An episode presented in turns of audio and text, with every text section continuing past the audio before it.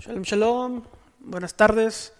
Eh, vamos a hablar un poco acerca de las palabras del apóstol Pablo en Filipenses 3, cuando habla acerca de la ciudadanía celestial.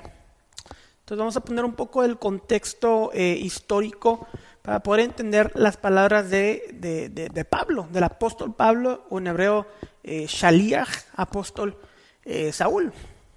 Como sabemos, eh, Jesús, Jesucristo era un, era un judío, eh, era un, rabino, también es llamado rabino en los evangelios, y históricamente el personaje de, Jesús es asociado con, con, el pueblo de Israel.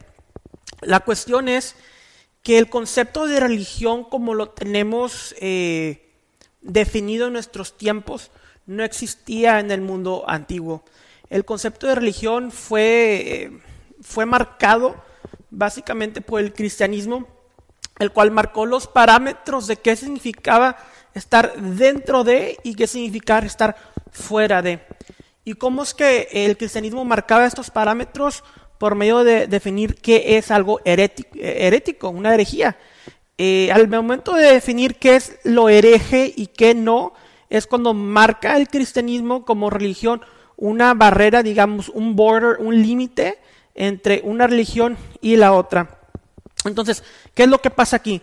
Para poder definir el cristianismo como una religión en sí, como algo, eh, algo palpable, tuvieron que definir primeramente qué es el judaísmo y qué no es el cristianismo. Entonces, al momento de marcar como algo hereje el judaísmo como algo hereje, esto lo crea, digamos, de cierta forma el judaísmo como religión y por ende el cristianismo que surge del judaísmo se define también como una religión en sí.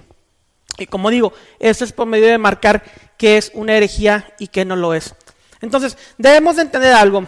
Cuando usamos la palabra judaísmo, eh, no se usa para definir una religión, sino para un pueblo y para definir cuáles son sus costumbres, creencias y todo esto. En el mundo antiguo no existía, eh, como les comento, la definición o la, la diferencia de uno a otro. Entonces, cuando se usa judaísmo, vemos a este pueblo de Israel llamado por medio de, Dios a Abraham para fundar y crear a después a las doce tribus, las cuales eh, forman la nación y lo que actualmente conocemos como judaísmo. Ese es, un, es por un lado el, la palabra y el término de, del judío. Entonces, en el mundo antiguo no existía religión, en el mundo antiguo no había diferencia entre el judaísmo y cristianismo. Sabemos y lo hemos hablado eh, en ocasiones anteriores que el término eh, cristiano en el libro de los Hechos, cuando se le llama a los apóstoles eh, por primera vez, era para definirse a una denominación más del judaísmo o de la ortodoxia del judaísmo en sí. Y cuando me refiero a ortodoxa me refiero como a la religión eh, o al conjunto de creencias de este pueblo en sí.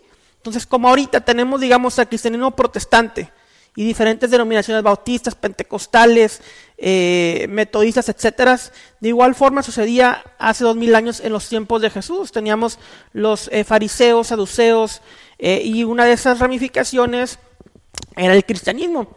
Entonces, al, llamarme, al llamarle a ellos cristianos, era simplemente para referirse a una denominación. Ahora aquí entra la cuestión, aquí entra el problema que vemos hace dos mil años con los gentiles que comienza a llamar Pablo y comienza a traer a la fe en Jesús, en Yeshua. Los gentiles empezaban a preguntar, ¿cuál es mi identidad? Si yo soy gentil, ¿cómo es que puedo pertenecer al pueblo de Israel? Si yo soy gentil, ¿a qué pueblo pertenezco? ¿Soy griego? soy judío, Pablo dice, ya no son judíos ni griegos, sino somos uno en Cristo, uno en el Mesías. ¿A qué se refiere esto? ¿A qué nacionalidad eh, como gentil pertenezco yo? Esa es la pregunta que se estaban haciendo y ese es el problema con el que está teniendo Pablo en el libro de los Gálatas y Hecho 15. ¿Cuál es mi identidad? Y es aquí cuando Pablo les contesta a los gentiles y específicamente en la epístola a los Gálatas. Su ciudadanía es celestial. ¿A qué se refiere esto?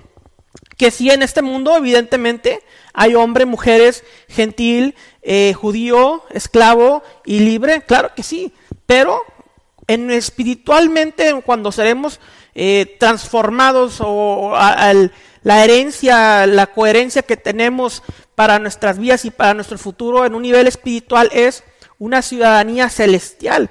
Entonces, esa es la razón por la cual Pablo en Filipenses 3 empieza a hablar de la Torah y de diferentes cosas acerca de la ley de Moisés y le dice, pero su ciudadanía, su ciudadanía es celestial no son judíos ni griegos, son uno en el Mesías. Estamos viendo y estamos mirando hacia lo, lo porvenir, hacia el reino mesiánico, el reino de Dios. Entonces, esto es todo, digamos, el contexto eh, histórico de lo que está sucediendo en Filipenses capítulo 3. Y pues tengamos siempre en mente y siempre en cuenta que este es nuestro nuestra mayor eh, anhelo, eh, ser miembros y ser coherederos de este reino mesiánico, del Malhut Hashamain, del reino de los cielos, y poder entrar a este reino con nuestra ciudadanía celestial que solamente podemos adquirir por medio del Mesías Yeshua Jesús.